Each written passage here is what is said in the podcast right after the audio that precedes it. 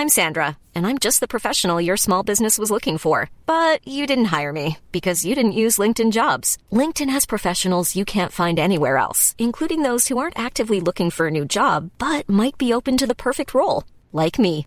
In a given month, over 70% of LinkedIn users don't visit other leading job sites. So if you're not looking on LinkedIn, you'll miss out on great candidates like Sandra. Start hiring professionals like a professional. Post your free job on linkedin.com/people today. Vous connaissez quelqu'un qui a dit qu'un jour il créera un podcast Bonjour, bonjour, bonjour, bonjour, c'est Bertrand, votre coach web. Bienvenue dans ce nouvel épisode du podcast. J'espère que vous avez la forme de l'énergie.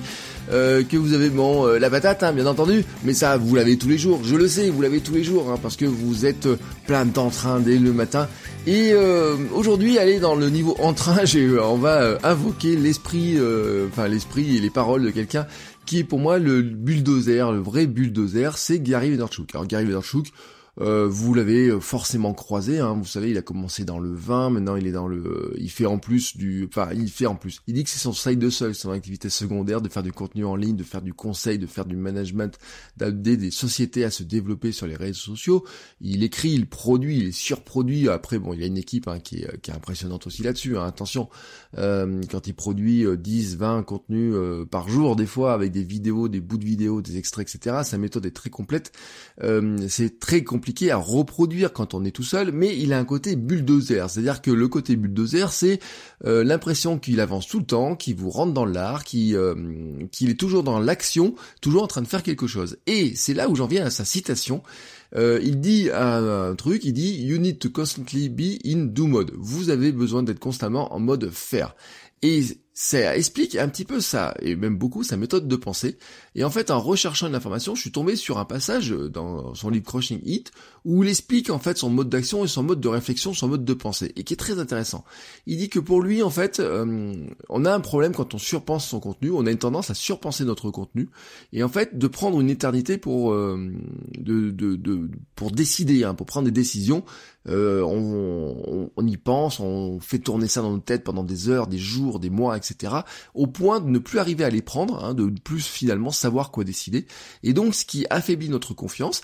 Et on arrive à une situation finalement où on est dans la peur, la peur que les gens nous traitent de losers si on fait les mauvais choix, la peur de faire les mauvais choix, la peur de se tromper, la peur de l'échec, euh, et que le seul moyen de passer outre ça, et c'est quelque chose dont j'ai déjà parlé par le passé, c'est de passer en mode action, c'est de se dire je vais faire les choses et ensuite on va regarder comment ça se passe, et c'est vraiment l'esprit du contenu minimum viable, hein, c'est de dire je fais les choses, je fais les choses avec une qualité minimum, pour un public minimum, avec une action minimum au quotidien, je vais faire ça, vraiment faire ça, et ensuite on va regarder eh ben, comment les gens réagissent, comment l'améliorer, est-ce que c'était une bonne, euh, une bonne idée, une mauvaise idée, mais au moins je l'ai testé ça fait partie des choses, de tester, tester, tester.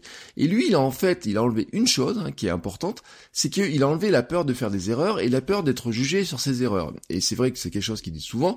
Il dit oui, vous avez, par exemple, il dit que hum, il avait conseillé à une époque certaines applications, etc., qu'il avait misé sur certaines applications et qu'on lui a dit oui, là-dessus vous êtes planté, euh, vous êtes planté en disant que telle application, alors je sais plus quel nom il donne d'application, euh, ça allait être un gros succès. Et finalement, c'est parti d'un réseau social qui a totalement disparu quelques temps après alors que lui il pensait que ça allait, décoller, même qu'il avait investi du temps. Hein. Il fait partie de ceux, par exemple, qui ont investi beaucoup de temps sur certaines plateformes au départ en disant bon bah ça va décoller et puis ça n'a pas décollé, mais en fait il s'en fout. Enfin, littéralement, on peut dire qu'il s'en fout, euh, parce que lui, son, état d'esprit, c'est de, de, dire que euh, la peur, hein, de cette peur-là, en fait, elle paralyse plus qu'elle apporte quelque chose. Et quand on y pense, en fait, c'est vrai que la peur hein, est le frein le plus fort que nous avons, il est difficile de s'en débarrasser, et en fait, c'est probablement un trait d'état d'esprit qui fait la différence euh, dans ceux qui euh, réussissent certaines choses, c'est tout simplement qu'au bout d'un moment donné, ils se sont dit je me lance. Alors ça veut pas dire que ils ont pas totalement peur que ça ne marche pas, mais ils ont dit je me lance, euh, je regarde quel parachute j'ai, je regarde quels sont les parachutes et je me lance. Et quand on crée du contenu, on n'a pas besoin d'avoir un gros parachute, hein, soyons clairs. Quand on, c'est pas comme si vous partiez faire le tour du monde, etc., que vous abandonniez tout, vous tout. Là, vous dites, faut un parachute quand je reviens. Non, là, quand on crée du contenu, si je me dis, je crée un blog, je crée un podcast, je crée euh, un compte Instagram ou quoi que ce soit, finalement, vous allez perdre quoi? Un petit peu de temps, mais vous n'avez pas besoin d'un parachute, ça va pas vous coûter d'argent. Créer un compte Instagram ne vous coûtera pas d'argent. Créer un podcast, ça va vous coûter le nom de domaine et un peu d'hébergement. Ça va coûter quoi? 40 euros. Une chaîne YouTube, bah, vous avez votre smartphone, vous pouvez faire de la vidéo. Donc, franchement, c'est pas le matelas, la, la, la seule crainte qu'on peut avoir finalement, c'est de se dire, oui, bah, euh, je ça va pas me plaire, ou alors ça va pas plaire à certaines personnes, etc. Et là, c'est un vrai frein. Et donc, il faut arriver à faire sauter ce frein-là.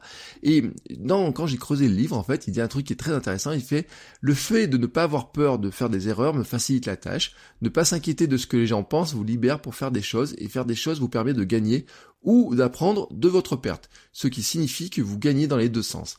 Et il dit ensuite, il vaut mieux se tromper dix fois et avoir raison trois fois que d'essayer seulement trois fois euh, et toujours bien faire les choses. Et cette petite phrase n'est pas sans nous rappeler une autre phrase, une citation très célèbre d'une personnalité euh, bah, euh, qui, qui a fait des choses remarquables, qui était Nelson Mandela et qui disait je ne perds jamais, soit je gagne, soit j'apprends. Voilà.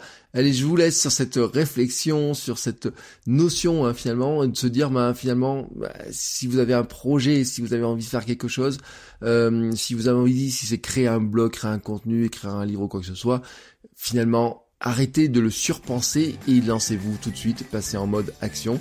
Et moi, je vous retrouve demain pour un nouvel épisode. Ciao, ciao les créateurs